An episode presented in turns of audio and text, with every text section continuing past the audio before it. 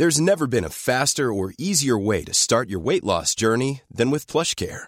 PlushCare accepts most insurance plans and gives you online access to board-certified physicians who can prescribe FDA-approved weight loss medications like Wigovi and Zepbound for those who qualify. Take charge of your health and speak with a board-certified physician about a weight loss plan that's right for you. Get started today at plushcare.com slash weight loss. That's plushcare.com slash weight loss. plushcare.com slash.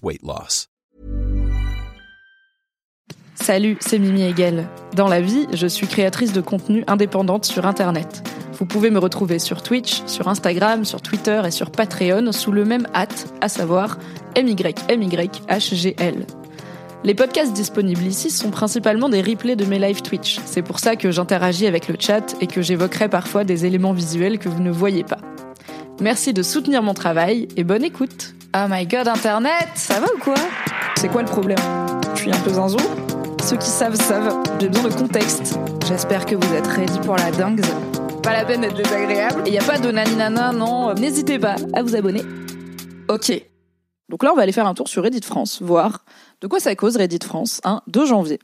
Donc euh, Reddit France fête euh, le surmillion puisqu'ils ont dépassé le million d'utilisateurs et d'utilisatrices. Alors il faut savoir que euh, l'utilisateur de base de Reddit France, et ça a été validé par différents sondages qui ont été faits au sein du subreddit, c'est un mec blanc hétéro, CSP+, qui bosse généralement dans le dev ou dans l'informatique ou dans l'ingénierie, parce que Reddit pendant longtemps c'était quand même plutôt un site de nerd et je pense que ça allait toujours pas mal, en tout cas en France. Euh, qui vit dans une grande ville, qui gagne bien sa vie parce que bah, guess what, il est dev et qui a euh, entre 30 et 40 ans quoi. Donc euh, donc voilà à peu près la population classique du sous et du coup bah les du sous parce que ah oui Reddit France adore tout traduire. Il y a des y a des private jokes, il y a de y a des références internes au sub. Enfin c'est une vraie communauté avec une vraie histoire, une vraie culture de communauté. Et Reddit France ils adorent tout traduire littéralement. Donc un upvote sur Reddit, qui est la façon de liker un commentaire, s'appelle un O-vote sur, sur Reddit France. Et un subreddit, ça s'appelle un sous, euh, puisque c'est un sous-reddit, un sub. Voilà. Entre autres, euh, entre autres choses qui vont être peut-être surprenantes pour vous, mais on les décryptera euh, en plein milieu. alors il y avait quelqu'un qui disait j'aime pas Reddit France, c'est full faf. J'irai pas jusque là, mais voilà, c'est des mecs. je dirais qu'il y a une culture plutôt libéral macroniste parce que c'est pas mal de mecs CSP+ qui gagnent leur propre argent et qui en gagnent pas mal et comme dit le dicton, soit t'es fauché assez longtemps pour rester de gauche, soit tu finis par toucher pas mal de thunes et devenir de droite. Euh, c'est des beaucoup voilà des mecs blancs hétéros donc qui sont pas forcément euh, au fait euh, de différentes oppressions, du sexisme, du racisme, de l'homophobie, etc. Mais c'est pas les plus mauvais bougres et on peut avoir des discussions intéressantes. J'ai eu certaines discussions. Alors moi je suis une lurkeuse donc je ne participe pas aux conversations sur Reddit. Je lis mais je ne poste pas. Mais j'avais fait un, AMA, donc Ask Me Anything, une fac sur Reddit France, juste avant de partir de Mademoiselle. En mode, ça fait 10 ans que je travaille chez Mademoiselle. Euh, venez, on parle du fait d'être red chef de Mademoiselle. Et c'était hyper intéressant. Euh, un peu rentré dans l'art aussi, mais je m'y attendais. mais voilà, ils sont au fait des bases du féminisme, ils, sont, ils ont un peu peur du wokisme, et c'est important, l'universalisme à la française et le vivre ensemble et tout. Mais c'est pas inintéressant de parler avec eux. Je dis ça parce qu'à chaque fois qu'il y a un post sur les déchets ou Paris, ça dit saccage Paris, c'est devenu le tiers-monde. Oui, bah oui, c'est vrai, c'est un peu des gens rigides, quoi. Euh, un peu des gens euh, qui aiment bien que tout soit ordonné. Mais euh, tu vois, ils vont plutôt comparer la France à euh, ce serait bien qu'on soit aussi, aussi ordonné qu'en Allemagne ou aussi respectueux qu'au Japon. Hein. C'est pas mal de bandeurs du Japon aussi, parce que guess what, c'est un peu des nerds.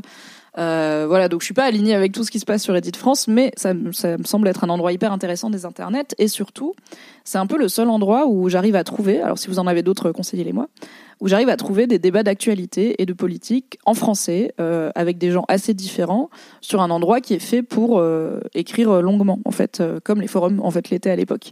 J'ai ça sur le forum de Mademoiselle, mais qui est assez spécifique puisqu'il est non mixte et euh, bah, c'est un forum donc c'est pas hyper fréquenté de nos jours.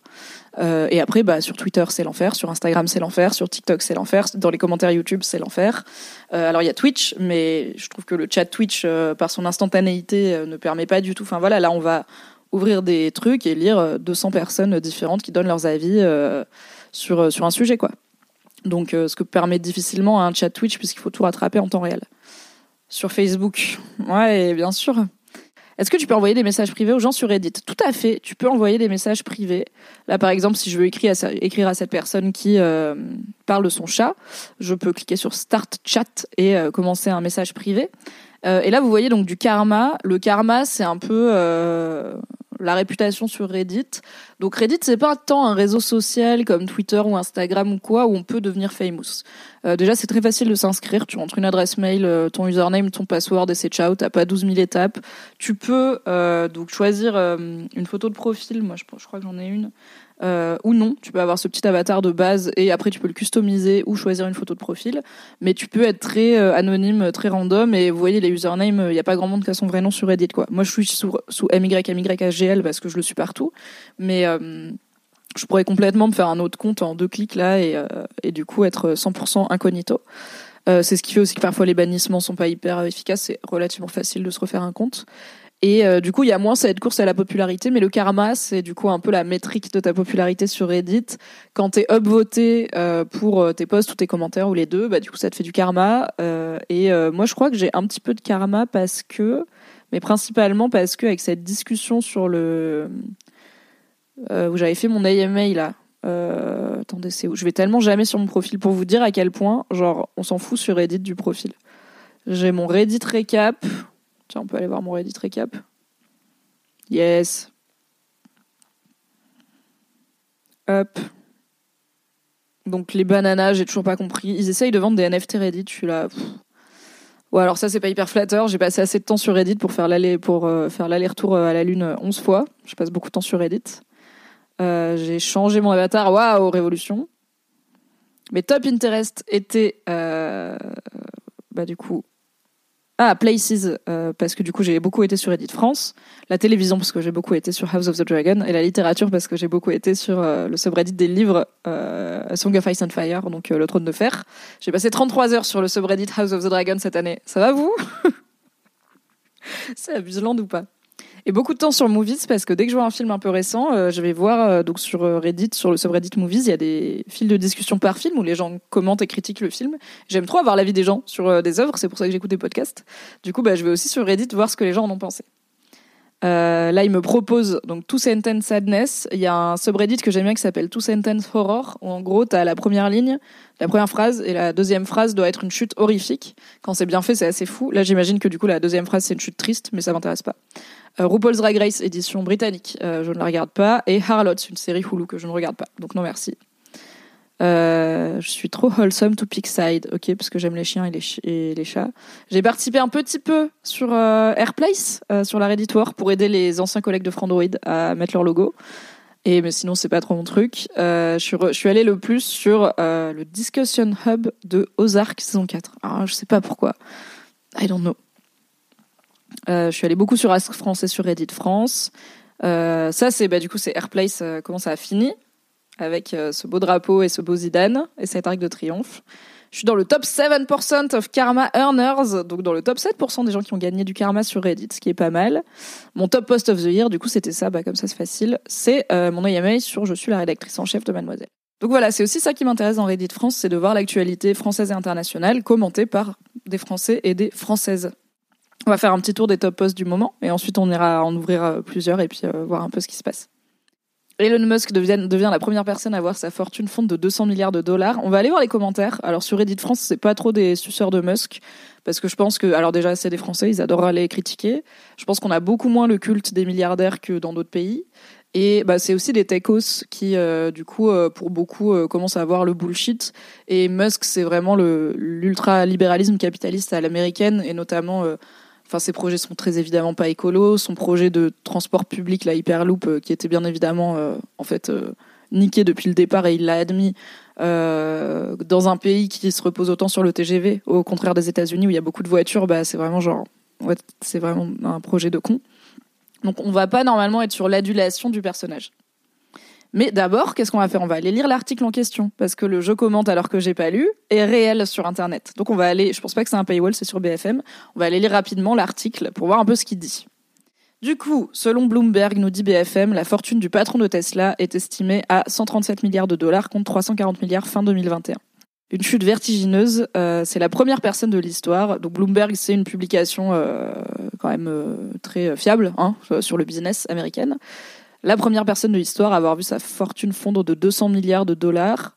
C'était pourtant en janvier 2021, mais la preuve que l'argent n'a pas de sens aussi. euh, la deuxième personnalité après Jeff Bezos à avoir récolté plus de 200 milliards de dollars et jusqu'à 340 milliards en novembre 2021. C'était avant Twitter, du coup. Il a été détrôné par Bernard Arnault en tant qu'homme le plus riche du, monde. Mais euh, il a perdu 133 milliards de dollars juste en 2022, notamment en raison de la chute du titre Tesla qui a vu sa valeur s'écrouler de 65%. Ça s'explique par l'essor de la concurrence et l'inquiétude des investisseurs de voir Elon Musk se détourner de Tesla au profit de Twitter, bien sûr. L'entrepreneur a d'ailleurs vendu plus de 39 milliards de dollars de titres Tesla, l'essentiel ayant été destiné au rachat du réseau social, donc il fait plonger sa propre boîte pour, euh, pour enflouer Twitter, ce qui n'est pas un très bon plan, mais après, what do I know, je suis pas un génie comme Elon Musk.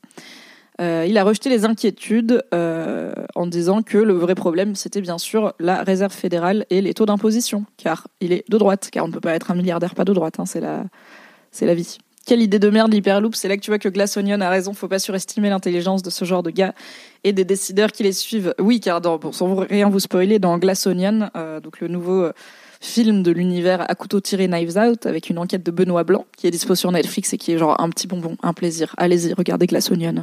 Vous serez content et contente de l'aventure. Et regardez Knives Out à couteau tiré si vous ne l'avez pas vu. C'est aussi sur Netflix. Euh, il y a une satire euh, d'un personnage à la Elon Musk euh, où les gens pensent qu'il est intelligent parce que une fois tous les mille ans, il a une, une idée qui est conne mais qui lui rapporte des milliards. mais où s'arrête du coup le fait qu'on croit en ce genre de personnes? Et est-ce qu'elles sont si intelligentes que ça? Est-ce que c'est parce que quelqu'un est riche qu'il est malin? Ah, ce Miles, c'est une allégorie de Musk. Euh, entre autres, oui, mais c'est très Musk. Euh, il y a beaucoup d'aspects très Elon Musk. Donc c'est Miles, le personnage joué par Edward Norton dans Glass Onion. Mais c'est aussi un composite de plein d'autres patrons de la tech. Apparemment, il y a des références à Jeff Bezos, à Zuckerberg et tout. Euh, donc c'est un, c'est un mix. mais c'est là, en plus actuellement, avec toute la Zumba, Twitter et tout, ça fait vraiment, c'est impossible de pas penser à Musk. Kalindi a dit c'est nul, donc je vais sûrement trouver ça bien. Euh, je pense que Kalindi, donc dans Le Seul Avis qui compte, euh, j'imagine, ou dans Nimp, je sais plus dans lequel elle en a parlé en premier, donc Kalindi Rampfel, ex euh, spécialiste cinéma et série de Mademoiselle, toujours dans Laisse-moi kiffer avec moi deux fois par mois chez Mademoiselle. Ça m'étonne pas qu'elle ait pas trop aimé parce que je pense que ça pêche pas mal en comparaison au premier et que ça perd en subtilité. Et je sais qu'Alindy aime la subtilité d'un Ryan Johnson et d'un Knives Out, qui était déjà très satirique, hein, mais Glass Onion, euh, pour moi, peut-être comme son titre l'indique, est un peu transparent et euh, s'implique dans des zumbas un peu trop euh, grandiloquentes. Là où à couteau tiré, c'était une histoire de succession dans une famille où le patriarche est décédé, donc c'était très resserré sur un petit groupe, quoi. Donc après, il y a des coups de génie. Il y a Dave, Dave Bautista, donc un ancien catcheur devenu acteur, qui joue un masculiniste de Twitch, genre bro, qui embrouille Greta Thunberg et tout, et qui a toujours un gun dans son slip. Enfin, c'est hilarant et j'adore qu'ils se mettent dans cette situation. Alors que dirait de France sur la, fonte de la fortune d'Elon Musk? Donc ça se présente comme ça. Là j'ai cliqué sur le post. On a le post avec le lien et la petite vignette euh, de l'article, sachant que Reddit France a mis euh, en, place plusieurs règles visant notamment à lutter contre la désinformation. Et une de ces règles que je trouve intéressante, c'est euh, quand tu postes un article de presse, tu peux pas changer le titre, tu peux pas éditorialiser le titre, tu es obligé de prendre le même titre que le média. ce qui permet d'éviter de colorer tout de suite la perception, surtout que rappelons, les gens commentent sans avoir lu, bien sûr. donc le titre qui apparaît sur Reddit France, c'est toujours le titre qui a été choisi par le média. Donc s'il est critiquable, c'est aussi la faute du média. Donc là, on a l'article, on a le, ratio d'upvote, donc plutôt positif. Ça a été posté il y a trois heures. Et euh, moi, je peux commenter, mais on va surtout lire les commentaires. Donc sur Reddit, c'est pas un système. Euh, alors on peut trier les commentaires par ordre chronologique, euh, par controversial, c'est-à-dire ceux qui ont un ratio de, qui ont beaucoup de downvote, mais aussi beaucoup d'upvote. par les plus vieux, etc. Mais le système de base, c'est de sort by top. Et top, en gros, c'est le ratio d'upvote. Normalement, sur Reddit, tu es censé upvoter quand, c'est un commentaire qui est pertinent pour la discussion et downvoter quand ça l'est pas. Donc, par exemple, tu upvotes un commentaire qui est bien construit, même si t'es pas d'accord avec, euh, et tu downvotes, c'est juste quelqu'un qui vient dire Elon Musk, quel con. En vrai, ça marche pas exactement comme ça parce que les humains sont les humains et du coup, ils vont avoir tendance à upvoter ceux avec quoi ils sont d'accord et à downvoter ceux avec quoi ils sont pas d'accord, même si c'est bien expliqué, même si c'est pertinent pour la discussion et tout. Du coup, et, Reddit euh, du coup présente par défaut les commentaires en mettant les plus upvotés en avant et après ça fait des fils de, comme vous voyez, c'est incrémenté là, ça fait des, des fils de incrémenté, c'est ça le mot? Hmm, Pas sûr, doubt. Euh, ça fait des fils de sous-commentaires où les gens du coup répondent aux commentaires et ensuite les gens répondent à la réponse et ensuite on en revient à quand ça revient vers la gauche, c'est qu'on perd un niveau, et là on arrive au deuxième commentaire le plus upvoté. Donc on va voir ce que ça raconte un petit peu. Le top commentaire dit un tel titre est bien la preuve que ce classement des fortunes est de la merde en barre. Euh, car effectivement, bah, comme on l'a vu dans l'article, euh, janvier 2021, c'était l'homme le plus riche du monde. Puis il a plongé, puis ça remonte. Enfin, on est à un niveau d'abstraction de l'argent qui est, je pense, assez dur à, Enfin, est-ce qu'il n'y a pas un moment où ça devient euh, une spirale euh, peut-être incontrôlée et incontrôlable? Je ne sais pas, j'y connais rien en économie. Mais du coup, ça montre que voilà, le premier ressenti, c'est, mais en fait, ça veut rien dire, euh, ça veut rien dire ce classement des fortunes. Et d'ailleurs, une personne répond les grosses fortunes n'existent plus au sens usuel. Ce n'est pas l'argent dans leur compte en banque qui compte, mais la valorisation de leurs titres. ce qui, je pense, est le cas depuis quand même un moment, parce que la bourse, c'est pas nouveau. Mais effectivement, on peut pas déduire sa vraie fortune vu qu'on n'a pas accès à ses comptes privés. Et qu'il y a un peu cette idée de, ok, si tu as 1000 actions Tesla et que chaque action Tesla vaut 1000 euros et que tu dis bah du coup je vais toutes les vendre pour cash, cash out et prendre ma thune, donc là tu es valorisé à un million de dollars, mais si tu te mets à vendre tes 1000 actions d'un coup, les gens vont dire oulala là là, Tesla ça va pas bien et du coup bah les actions elles vont valoir moins donc tu vas pas avoir un million de dollars. Si j'ai bien compris. I don't know. L'économie c'est pas c'est vraiment pas mon truc quoi. J'ai regardé The Big Short trois fois et à chaque fois je le comprends et dix minutes après, je suis là, ah non, je l'ai perdu. C'est comme, euh, vous voyez dans Die Hard 3, l'énigme avec euh, l'eau, où t'as un euh, truc de 5 gallons et un truc de 3 gallons, il faut faire exactement 4 gallons. À chaque fois, je trouve ça impossible. Et dans le film, il l'explique hyper vite. Et quand il l'explique, je suis là, mais oui, ça marche. Et après, j'y repense et je suis là, non, je l'ai plus. Donc ça compare les fortunes actuelles aux nobles féodaux d'autrefois, car tu hérites d'une part de quelque chose qu'on t'a légué, tu n'exploites pas directement, mais tu touches un pourcentage des gens qui travaillent sur tes terres, tes terres étant tes entreprises. Et si personne ne veut tes terres, tous tes titres de noblesse perdent leur valeur. Ce à quoi on répond, il y a quelques différences clés qui font que c'est pas une, féodalité. Il n'y a pas de limite physique au nombre d'entreprises, pas d'héritage d'appartenance à une entreprise. C'est pas parce que tes parents bossent pour Tesla que tu vas devoir bosser pour Tesla. C'est pas parce qu'il y a Facebook qu'il peut pas y avoir un nouveau réseau social. Et ces entreprises ne sont pas héritées. Musk a eu un départ très confortable, mais il n'a pas hérité de Tesla. Euh, il l'a acheté. Alors ils disent il l'a créé, mais il l'a pas créé. Euh, effectivement, donc c'est pas exactement euh, pareil que la féodalité. Après, ça parle d'actionnariat. Ok, et donc le deuxième top commentaire, il dit Putain, je suis sûr qu'en plus il dort la nuit, et je dis ça sans ironie, ça me surprendrait pas que l'ego de ce mec fonctionne à sa richesse ostensible, comme Trump. Je pense qu'il gère pas bien l'idée de devenir le mec qui a perdu. Ah non, je suis sûr qu'il n'endort plus la nuit, pas qu'il dort en plus la nuit. Je suis sûr qu'il endort plus la nuit, euh, car je pense que ce mec fonctionne à sa richesse et qu'il gère pas bien l'idée de devenir celui qui a perdu plus d'argent que tous les autres, pourvu que ça dure. Comme je vous disais, il n'y a pas une sympathie énorme pour Elon Musk sur Reddit France battu par un Frenchie, il doit, parce que donc c'est Bernard Arnault, le nouveau mec le plus riche il doit l'avoir mauvaise d'avoir un surending monkey plus riche que lui. Alors surending monkey, c'est un terme qui est beaucoup utilisé sur l'internet anglophone et sur une partie de Reddit. Euh, il y a cette idée tenace que les Français, euh, dans toutes les guerres qu'on a menées, on, on, a surrender, donc on a capitulé, euh, qui est notamment lié à cette vision de les Américains qui ont sauvé le monde pendant la Seconde Guerre mondiale, alors que nous, on a baissé notre froc devant les Allemands. Et il y a beaucoup de gens qui reviennent pas de cette idée reçue, un peu comme les gens qui sont encore en mode les Français ils se lavent pas. Euh, du coup, on peut, euh, quand on est identifié comme français sur euh, certains endroits de Reddit, être traité de surending monkey, donc un singe, un singe qui capitule. Et c'est à ça que fait référence ce commentaire. Voilà, je vous fais un petit peu de lexique d'internet et quelqu'un qui rappelle que cet argent ne lui appartient pas tant qu'il n'a pas vendu ses actions ou ses stocks options, ça va pas lui en toucher une sans faire bouger l'autre. Il peut aussi bien tout récupérer en une journée avec un tweet bien placé, ce qui me sidère car je pensais qu'on ne pouvait pas donner d'informations susceptibles de modifier le cours d'une action, ce qu'il fait quand même très régulièrement. Euh, car effectivement, il y a eu des bails de Musk qui tweet des trucs qui vont faire monter ou descendre, bah, notamment des crypto-monnaies, euh, ce qui lui permet lui, dans lesquels lui il a investi, ce qui lui permet de faire monter, euh, de faire gonfler l'action des trucs comme ça. Mais je ne sais pas exactement à quel point c'est légal ou illégal. Est-ce que c'est du délit d'initié ou des machins comme ça la Jordan Belfort, le loup de Wall Street? Euh, C'est peut-être un genre de vide juridique lié au fait que bah, pendant longtemps, les patrons d'entreprise ne pouvaient pas communiquer sur des plateformes comme Twitter, encore moins les racheter, même si ça fait longtemps que les gens riches rachètent des médias. Hein, et c'est par hasard.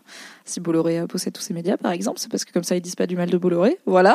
Je pense que c'est pas complotiste, c'est juste genre comment marche le capitalisme. Euh, Hey, I'm Ryan Reynolds. Recently, I asked Mint Mobile's legal team if big wireless companies are allowed to raise prices due to inflation. They said yes. And then when I asked if raising prices technically violates those onerous two year contracts, they said, What the f are you talking about, you insane Hollywood ass? So to recap, we're cutting the price of Mint Unlimited from $30 a month to just $15 a month. Give it a try at mintmobile.com slash switch. $45 up front for three months plus taxes and fees. Promo rate for new customers for limited time. Unlimited more than 40 gigabytes per month. Slows. Full terms at mintmobile.com. Ok, donc Elon Musk, pas le champion dans le cœur de Reddit France, mais pas le champion dans mon cœur non plus, donc ça se tient. Ok, on va parler de l'état du personnel de santé en France avec un article de La Dépêche qui s'intitule Lessivés, 55 infirmiers et aides-soignants sur 59 sont en arrêt maladie, les urgences complètement paralysées. Est-ce que je peux t'offrir un sub, Ezoc Est-ce que moi j'ai le droit? Je vais essayer. Ok. Offrir un abonnement. Hop. Let's go. Ah ouais, ça m'envoie sur PayPal et tout. Ok, je t'offrirai un abonnement tout à l'heure. J'ai pas le droit. Pourquoi j'ai pas le droit? Ouais, tu travailles pour euh, ce, ce- cette chaîne euh, sans être rémunéré. Ok. Est-ce qu'on a accès à l'article de la dépêche ou est-ce qu'il est en paywall? On va voir. Plaisir. En vrai, ça me panique de ouf euh, ce truc de. On peut, on peut plus aller aux urgences, on attend 21h et tout. Je suis là en mode, si je me casse la cheville, je sais pas ce que je fais ma vie. La situation dans certains hôpitaux français devient vraiment critique. C'est le cas au centre hospitalier régional de Metz-Thionville où les urgences ne peuvent plus fonctionner en raison de l'absence de la quasi-totalité du personnel. La quasi-totalité des infirmiers et aides-soignants épuisés sont placés en arrêt maladie. Euh, le centre hospitalier modifie le fonctionnement du service des urgences adultes euh, jusqu'au 6 janvier. Le centre hospitalier a déclenché son plan blanc ce samedi 31 décembre. La prise en charge des urgences vitales reste opérationnelle, mais les autres patients seront orientés vers d'autres établissements qui, du coup, vont aussi être pleins probablement. 55 infirmiers aides-soignants sur 59 ont été placés en arrêt maladie, souvent sur décision des médecins des urgences eux-mêmes. On en arrive là parce que malgré leur engagement, les équipes sont à bout, épuisées, incapables d'assurer une prise en charge de qualité, ce qui est insupportable, fait savoir Clarisse Mattel, infirmière et secrétaire générale du syndicat MICT-CGT. C'est une problématique qui dépasse la situation d'un hôpital, c'est tout l'hôpital public qui est en crise. Il y a plus de 100 passages par jour. Le, CHR, donc le centre hospitalier, manque de lits et de personnel. Euh, plusieurs soignants font état d'un patient de 90 ans resté plus de 90 heures sur un brancard. C'est devenu extrêmement compliqué d'assurer les besoins élémentaires. Ça fait six mois que je viens aux urgences, euh, la boule au ventre, indique Patricia Schneider, représentante du syndicat Sud Santé au CHR. Le pôle des urgences était dirigé par François Braun jusqu'à sa nomination en juillet comme ministre de la Santé. Il connaît donc les problématiques depuis longtemps, souligne une infirmière. J'espère qu'on pourra bientôt échanger avec lui sur l'évolution de la situation. Le départ de la directrice générale du CHR de Mestionville, Marie-Odile Saillard, avait été annoncé de longue date et son successeur n'a toujours pas été désigné. À l'hôpital de Sarreguemines, un autre établissement du département, un mouvement de grève touche le service des urgences depuis le 23 décembre et devrait se durcir dans les prochains jours. Ok, qui aurait pu prévoir la crise hospitalière? On ne sait pas, dis donc. Qu'est-ce que ça dit sur Reddit? Euh, Alors, ça, c'est cynique, hein, comme souvent en France, puisque le top co- commentaire dit il suffit d'interdire les arrêts maladie pour le personnel médical et hop, problème réglé. C'est dans la lignée des décisions du gouvernement, ils auraient pu y penser eux-mêmes. Juste au cas où ceci est du sarcasme. On pourrait aussi donner le droit aux fonctionnaires du médical de conduire les métros ou de faire la plonge dans les cantines. Ça leur fait un revenu en plus et pas besoin d'embaucher. En référence à une nouvelle décision, visiblement, où les fonctionnaires auront, euh, pour certains, le droit de conduire des bus scolaires ou des trucs comme ça. Ce qui a été plutôt critiqué puisque les fonctionnaires réclament un peu mieux que euh, le droit de faire plus de travail euh, dans la vie. Voilà ce qui est devenu l'un des meilleurs systèmes de santé au monde, meilleur au sens gratuit. Il y a des soignants compétents ailleurs dans le monde, oui, mais meilleur au sens universel. Personne ne va savoir si tu es riche ou es pauvre quand tu euh, ou tu es pauvre quand tu vas te faire soigner. Donc oui, il y a une vraie, euh, ça déplore euh, évidemment la déliquescence d'un système, mais face à laquelle, à part en votant bien sûr, c'est compliqué de savoir quoi faire, quoi. Comment soutenir le personnel soignant, comment régler le problème. Il y a un problème de numerus clausus, de, il y a littéralement pas assez de médecins, donc c'est compliqué.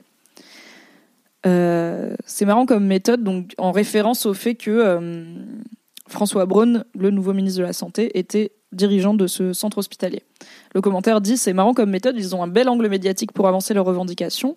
Espérons qu'on trouvera une solution, même si on sait bien que les urgences, la solution ce serait plus de médecins pour raccourcir la prise en charge, comme partout, mais on a un numerus clausus, donc c'est pas demain la veille qu'on aura une solution.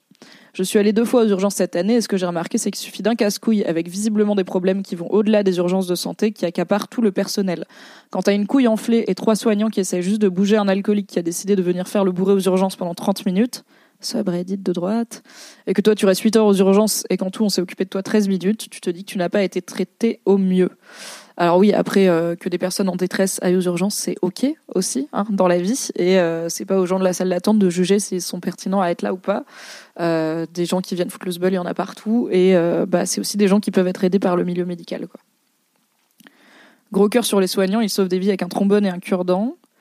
Oui, c'est pas les mecs qui sont dans la rue et bourrés qui se retrouvent aux urgences le problème des urgences. Bah non, euh, c'est pas ça le problème, c'est plutôt le manque de médecins, de, sous et de personnel soignant. Le numerus clausus a été supprimé il y a quelques années déjà. Par contre, il ne suffit pas de le supprimer pour résorber le problème comme par magie. Former un médecin, ça prend beaucoup de temps. Les facs de médecine étaient dimensionnées en fonction du numerus clausus et doivent s'adapter à recevoir plus d'étudiants. On ne verra pas l'impact avant au moins 10 ans. Euh, c'est de la communication. Le, le numerus clausus, certes, est supprimé, mais le passage en deuxième année reste un concours. Le nombre de places est fixé de manière opaque. Donc en théorie, il n'y a pas de numerus clausus, mais en pratique, si. C'est compliqué, c'est ça, il n'y a pas de réponse facile, quoi. Il y a plein de gens dont les soucis ne peuvent pas être réglés avec des moyens médicaux. La solution serait plutôt de mettre en place des structures pour les accueillir. Bah oui, bien sûr. Euh, je pense que ces gens aussi, ils aimeraient bien ne pas avoir à aller aux urgences euh, complètement bourrés. Et oui, médecin n'est pas urgentiste, mais là, c'est pas les médecins. Enfin, pas pour dire que pour les médecins ça va mieux. Mais là, dans l'exemple de l'article, c'est les infirmiers et infirmières et aides-soignants et aides-soignantes qui font grève, euh, non, qui sont en arrêt maladie, pardon, des arrêts maladie délivrés par les médecins des urgences, pour le coup. Il y a une vidéo de la tronche en biais. Alors, on est pas mal zététique sur euh, Reddit France, même si je pense qu'il y a une forme de lassitude et de critique un petit peu du milieu zététique qui peut. Donc, la zététique, c'est apprendre l'esprit critique, apprendre à remettre en question des choses, euh, l'esprit scientifique surtout, pardon la méthode scientifique pour vérifier des informations. Euh, c'est quelque chose qui a beaucoup percé, bah, notamment euh, le Covid, les fake news, etc., mais qui perçait déjà bien sur YouTube depuis un moment. La Tronche en c'est une des chaînes de zététique principales de France. Et euh, donc c'est quelque chose qui plaît bien aux ingédevs de Reddit qui sont rationnels, hein, qui sont très science, très anti, enfin anti-religion ou en tout cas euh, laïque à la française, mais même assez anti-religion. Enfin, ils vont parler de les gens qui croient au Père Noël barbu dans le ciel pour parler des gens qui croient en Dieu, quoi. Ce qui est pas très respectueux. Et euh, du coup, bah, la zététique, a priori, ça leur parle, mais il y a aussi, bah, ça reste des, ça devient des, grosses, chaînes YouTube avec parfois du drama, des choses comme ça qui les intéressent un peu moins. Euh, on va pas regarder cette vidéo sur le documentaire entre guillemets apocalypse sur l'apocalypse de Netflix qui apparemment oui est bien du bullshit. Euh, mais vous pouvez trouver des articles sur le sujet. Mais encore une fois, je peux pas euh, vous euh, mettre la vidéo sans les sous-titres et. Je plus sois cette vidéo de la tronche en biais. Graham Hancock, qui est derrière ce docu Netflix, c'est un mec qui a fait son beurre sur du bullshit archéologie. Je regrette beaucoup que Joe Rogan, après Joe Rogan, vraiment, il, il, fait, il a Joe Rogan, c'est un podcasteur américain euh, qui invite vraiment n'importe qui, qui a un succès de ouf. Il avait eu, je crois, Elon Musk, euh, mais qui a vraiment aucune responsabilité, euh, qui prend aucune responsabilité sur les messages qu'il diffuse. Il me semble que pendant le Covid, il avait invité des gens bien craignos aussi sur les pseudosciences, donc ça m'étonne pas. Je regrette que Joe Rogan ait invité donc ce mec Graham Hancock et lui ait donné une plateforme. Hop. La qualité des versions françaises des articles Wikipédia par rapport à d'autres langues. Est-ce qu'on a des standards de qualité ou de modération inférieurs sur euh, la partie francophone de Wiki que euh, sur le reste de Wiki? Bonne question. Bonjour et bonne année à tous. Un sujet me taraude depuis quelques temps, je suis preneur de vos avis. La version française de Wikipédia a-t-elle des standards de qualité et de modération inférieurs à ses homologues? Je consulte souvent, et comme beaucoup, les articles en différentes langues, français, anglais, allemand, les pages en certaines langues pouvant être ponctuellement plus complètes. Effectivement, euh, si tu cherches un truc sur une comédie musicale qui est jamais passée en France par exemple, en France, tu auras peut-être quatre lignes. Et dans la version anglaise, bah, tu auras le cast et tout parce que juste c'est plus intéressant. J'ai l'impression que les pages en français sont généralement plus politisées, voire commerciales, allant à l'encontre des objectifs de neutralité affichés de Wikipédia. Les exemples les plus immédiats. Le monastère patriarcal de Peck en français et en anglais. Dès l'intro de l'article en version française, il est fait mention de l'effacement de la présence serbe par les ultranationalistes kosovars. Aucune mention dans la version anglaise ou allemande, qui affirme d'ailleurs que la sécurité du lieu est assurée par les forces de l'ordre kosovar. Sur la page de Vesprem, une ville de Hongrie, donc la page française et la page anglaise, l'intro en français se conclut par une envolée lyrique sur le patrimoine de la ville. Au moins 100 bâtiments sont classés, fait plus plaquette d'office du tourisme miteuse que projet encyclopédique. Je suis, à noter, radicalement ignorant au sujet de ces deux exemples, je ne défends aucune opinion sur l'un ou l'autre. J'entends l'argument qu'il voudrait qu'il n'y ait pas autant de modérateurs pour la version, version française, en particulier sur des pages obscures comme celle-ci, mais je fais rarement ce constat sur les versions allemandes. Faites-vous le même constat Question bonus. Pourquoi la version française suit-elle un format différent que je trouve personnellement moins agréable? Est-ce un pur caprice de la team française? Je trouve que c'est intéressant de savoir comment marche Wikipédia parce qu'on se repose beaucoup dessus. Necronicar sur le chat dit J'écoutais une émission radio sur RTS, la première sur Wikipédia, et il disait que la version française était quand même assez quali. C'est normal que les articles en anglais soient plus nombreux et plus précis, euh, car tout simplement il y a plus d'anglophones dans le monde, je pense. Alors la top réponse dit pour moi, c'est massif. Quand je cherche des infos sur des films ou des écrivains, les jugements de valeur sont très nombreux. Je crois qu'à une époque, ils avaient importé des articles d'encyclopédie anciennes. On en trouve des traces dans les articles sur les auteurs anciens, avec un style tout sauf encyclopédique. Après, j'ai l'impression que la communauté wikipédienne n'évolue pas beaucoup, et qu'il n'y a pas grand monde pour corriger ça, alors que d'autres Wikipédias sont plus dynamiques. Euh... Quelqu'un répond, je pense pas qu'il y a eu tellement d'imports, ça aurait causé des soucis de copyright beaucoup trop importants. Rien que traduire un article d'une autre langue, c'est sujet à débat pour l'attribution des contributions. La remarque sur la communauté est assez vraie. Si tu t'impliques un minimum, tu vois souvent passer les mêmes têtes, et la communauté n'a pas énormément de moyens de grossir pour intéresser plus de gens à devenir contributeurs. Bah, c'est vrai que moi, j'ai jamais contribué à Wikipédia d'aucune sorte, quoi sauf peut-être pour valider la page d'une amie en enfin, de quelqu'un que je connais en confirmant que oui elle fait bien ça comme métier maybe à titre personnel, je lis wiki en français, anglais italien, et d'expérience, le wiki en français est bien plus complet que le wiki en italiano. Bah parce que je pense qu'il y a quand même plus de locuteurs et de locutrices du français. Du coup, plus t'as de gens, plus tu vas avoir des pages complètes, parce que plus t'as statistiquement de gens qui vont les écrire. I guess. La page française est contre les trivia et autres le saviez-vous, alors que ça ne pose pas de problème à la page anglaise. Euh, pourquoi? Parce que ce sont des fourre-tout remplis de tout et n'importe quoi qui débordent de vite en centaines de lignes. N'importe qui peut y ajouter des trucs et c'est impossible à trier, aucun intérêt. Alors, second top commentaire, petit rappel, Wikipédia est une encyclopédie collaborative. Si vous voyez des choses fausses ou pas propres, ça ne prend que quelques clics de les corriger et vous aurez fait un truc bien. Moins les pages sont visitées, moins il y a de personnes actives pour les alimenter et les améliorer, moins la qualité a de chances d'être au rendez-vous. La qualité d'une page dépend au final souvent du fait qu'une personne s'y soit intéressée à un moment donné. Si vous ne vous sentez pas capable de rédiger, mais que vous vous sentez capable de traduire depuis les autres versions, c'est super utile aussi.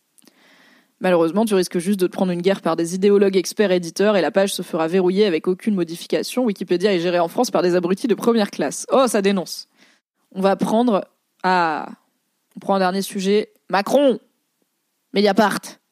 Alors, je crois que j'ai plus d'abo à Mediapart, mais parfois c'est screené dans Reddit. Auquel, ouais, voilà, c'est copié-collé dans Reddit. Souvent, il y a des gens qui disent euh, paywall, euh, partager l'article. Mais là, j'ai pas l'impression que c'est le cas. Donc, ah si. Ok, on va pas lire l'article en entier parce que j'aime pas lire les articles euh, de, enfin, sous paywall. genre, c'est pas mon boulot de vous donner Mediapart gratuit. payer la presse, c'est important. Mais je vais essayer de le résumer. Ok, je vais lire en diagonale et on va essayer de le résumer. Emmanuel Macron, un funambule sur le fil du déni pour ses vœux présidentiels. Je vous lis le chapeau, il est en accès libre. Pour ses... Samuel Etienne ou pas? Pour ses sixièmes vœux de la Saint-Sylvestre, le président de la République a confirmé sa volonté de mener à bout la réforme des retraites. Avare en annonce, muet sur les salaires ou le logement, inconséquent sur la catastrophe climatique, le chef de l'État a surtout voulu faire la part belle dans son allocution aux promesses d'un avenir radieux. Il a tenté de s'ériger en, en, président bâtisseur à l'occasion de ses vœux aux Françaises et Français, euh, Emmanuel Macron a confirmé sa volonté de réformer le système des retraites. Il nous faut travailler davantage, a-t-il redit. L'exécutif n'a pas changé de cap. Les nouvelles règles s'appliqueront dès la fin de l'été, a indiqué le chef de l'État. Le détail de la réforme ne sera connu que le 10 janvier. Emmanuel Macron a laissé à sa première ministre Elisabeth Borne le soin d'annoncer les mauvaises nouvelles. Les modalités sont encore soumises à l'arbitrage présidentiel. Plus généralement, Emmanuel Macron a tout tenté pour convaincre que son second quinquennat ne sera pas celui de l'inaction la soif de transformation face aux pesanteurs, les bonnes raisons de faire comme avant, la tentation de l'esprit de défaite. Euh, il a tenté de s'inscrire lui-même dans la longue marche de l'histoire. Soyons une génération de bâtisseurs euh, qui doit refonder nombre des piliers de notre nation. Ah là. Une feuille de route pour l'année qui vient, de l'immigration à la planification écologique, en passant par la refonte des services publics, le combat pour la laïcité, l'égalité femmes-hommes et contre toutes les discriminations, des déclarations d'intention suffisamment vastes pour ne mécontenter personne, d'après Mediapart. Il rappelle en creux son opposition à la taxation des profits les plus riches, mais limite ses engagements sociaux à l'amélioration du champ scolaire et universitaire ainsi qu'à la réindustrialisation du pays. Pas un mot sur les salaires, la question du logement a par son absence, euh, pas un mot de réconfort pour euh, euh, le secteur, ni pour les enfants à la rue. L'heure n'était pas aux mauvaises nouvelles. Fin août, il annonçait la fin de l'abondance et de l'insouciance. Ce samedi, si nous continuons comme ça, nous y arriverons sans coupure d'électricité. Et même optimisme sur le retour du Covid-19. La cure d'optimisme, cure d'optimisme présidentielle a toutefois frisé la dissonance cognitive. Euh, parce que donc il pas plein de problèmes sociaux qu'on a eu en France, euh, ne serait-ce que ce dernier mois. Euh, les législatives qui lui ont sucré la majorité absolue disparu de la mémoire présidentielle. Qui aurait pu prédire la crise climatique aux effets spectaculaires? Dans une formule que les esprits les plus mal intentionnés prendront pour une provocation, le président a même évoqué une année démocratique intense. L'autre formule de son allocution qui a fait tomber de sa chaise Marine Tondelier, la secrétaire nationale d'Europe Écologie Les Verts, qui aurait pu prédire la crise climatique. Euh, elle a critiqué un président déconnecté, rappelant les multiples alertes scientifiques depuis des décennies. Jean-Luc Mélenchon a également commenté, euh, pas plus d'enthousiasme à droite. Euh, Emmanuel Macron a réservé un pan de son discours au suite de l'invasion russe en Ukraine. Le chef de l'État français, critiqué parfois pour sa position d'ouverture à l'égard de Vladimir Poutine, a tenté de rassurer ses alliés. Il a promis à ses amis ukrainiens, nous serons sans faillir à vos côtés. Voilà, là. Voilà, abonnez-vous à Mediapart. Néanmoins, je vais vous remettre Edith pour qu'on lise les commentaires à cet article. Hop, hop. Qu'est-ce que ça raconte? Euh, donc ça parle des effets spectaculaires de cette crise climatique en premier lieu, forcément, euh, encore cet été dans notre pays. Alors de quoi il parle? Des incendies, des baisses inquiétantes de niveau globaux des nappes phréatiques, on ne sait pas. En matière de prévision, l'aridité croissante pour laquelle le GIEC euh, ou l'INRA en France métropolitaine nous alerte est alarmante. Les températures de l'air augmenteront, la pluviométrie annuelle va fortement baisser, donc son qui aurait pu prédire est simplement hallucinant. Ce à quoi une personne répond, il y a tous les facteurs qui sont difficilement modélisables, comme les événements extrêmes, les points de basculement qui peuvent déclencher une cascade. La dernière étude sérieuse et très récente en a dorénavant identifié 16 contre 9 en 2008. Pour ce qui est des rétroactions, je ne connais pas les modèles utilisés par le GIEC. Voilà, c'est un peu technique. Est-ce que c'est du non linéaire la fonte du permafrost arctique et ses hydrates de méthane, c'est un truc assez terrifiant. Donc en Arctique, il y a une euh, couche qui est perpétuellement gelée, qui s'appelle le permafrost, qui est en train de fondre, because les humains. Et dedans, il y a à la fois des bactéries et des virus euh, qui sont du coup euh, conservés dans le froid, mais aussi du méthane qui va se libérer dans l'atmosphère. Plaisir, plaisir. Je détourne ce top commentaire pour évoquer un point méta. Mediapart cite le président, donc un point méta qui fait référence à Reddit France. Mediapart cite le président ainsi. Qui aurait pu prédire la crise climatique aux effets spectaculaires, virgule, encore cet été dans notre pays La virgule n'apparaît pas dans le verbatim disponible sur le site de l'Élysée qui remarque que le site indique que seul le prononcé fait foi. Qu'en est-il des styles de ponctuation qui ne sont pas prononcés? Est-ce que la ponctuation est à la discrétion du rédacteur? Une question un peu technique euh, sur le journalisme. Euh, mais en effet, en fait, euh, Mediapart a tronqué potentiellement la citation sans trop l'indiquer, parce que la, citation serait qui aurait pu prédire la vague d'inflation ainsi déclenchée ou la crise climatique aux effets spectaculaires encore cet été dans notre pays. Et Mediapart cite qui aurait pu prédire la crise climatique. Donc ils n'ont pas mis les petits entrecrochés, mais peut-être que ce qui a été prononcé euh, est différent. Ça, c'est le verbatim euh, sur le site de l'Elysée. Il faudrait voir ce que Macron dit dans une vidéo. Bonne chance avec la réforme des, retraites. Après avoir ajouté furtivement un palier à 6% à l'assurance chômage sans en discuter, j'ai du mal à imaginer qu'il y ait un seul syndicat en France qui ait encore une once de confiance dans le gouvernement.